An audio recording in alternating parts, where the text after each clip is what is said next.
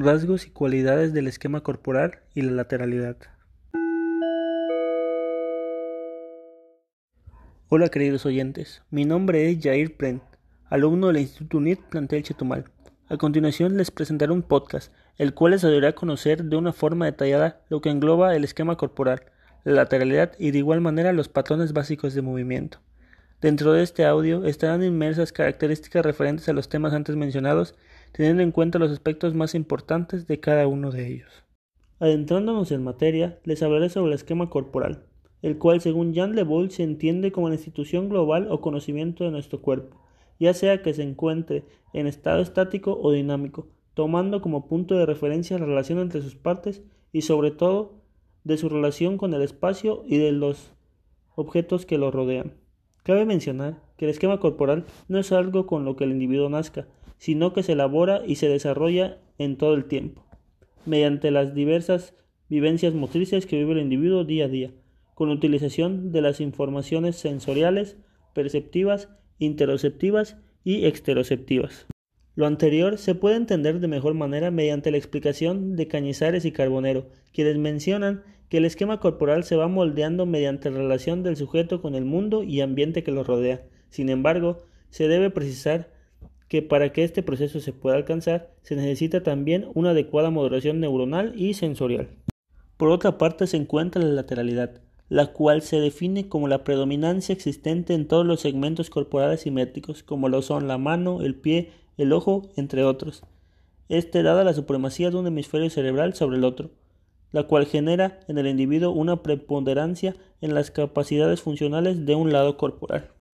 En base a esto podemos afirmar que la lateralidad es conseguir que exista un dominio en uno de aquellos lados sobre el otro para la ejecución de ocupaciones y patrones de movimiento. Este aspecto es de fundamental trascendencia en el desarrollo de los chicos que se hallan en las edades de 5 a 7 años, debido a que los contenidos educativos que se manejan en la mayor parte de las naciones de todo el mundo integran el desarrollo de la lectura y la escritura. Continuando con este concepto, se puede hacer mención de la existencia de diferentes tipos de lateralidad según diferentes aspectos, entre los cuales se pueden mencionar según la intensidad, el cual se clasifica en zurdo, diestro y ambidiestro, según los aspectos que emplean en el aprendizaje instrumental, este se clasifica en utilización e inclinación.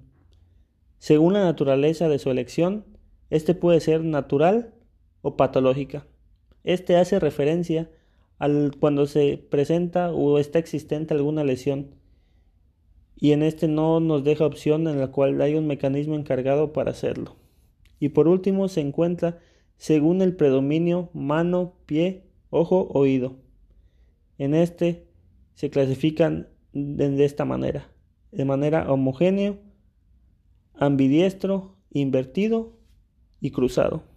Ahora bien, aunado a estos dos conceptos, se integra un tercero, el cual es los patrones básicos de movimiento, los cuales se pueden entender como diversos movimientos o acciones que son de índole básico, es decir, son fundamentales para el desarrollo primario del individuo, y de ellos se desprenden cada una de las ocupaciones, capacidades y destrezas que necesita la gente para lograr interactuar o desempeñarse en el campo deportivo.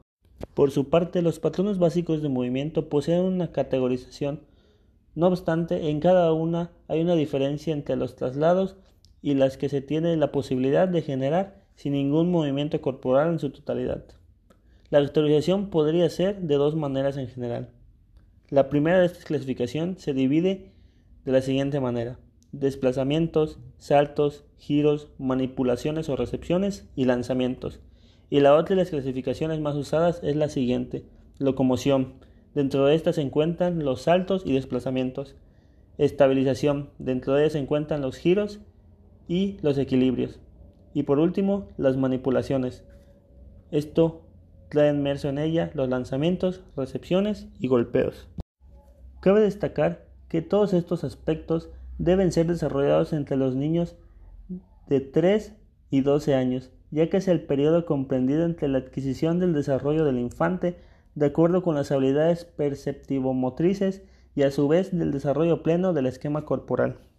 Por último, es fundamental señalar que dichos patrones bien trabajados y desarrollados más adelante se transforman en capacidades motrices, que después evolucionan en destrezas motrices y al final, si el entorno es correcto, en técnicas deportivas generales y concretas. Para finalizar, no olvides que esta es una pequeña parte de todo lo que en realidad se refiere y abarca cada uno de estos términos. Te invito a que no te quedes hasta aquí, sino empápate con más conocimiento de estos temas, los cuales son de gran importancia dentro del desarrollo de nosotros los seres humanos.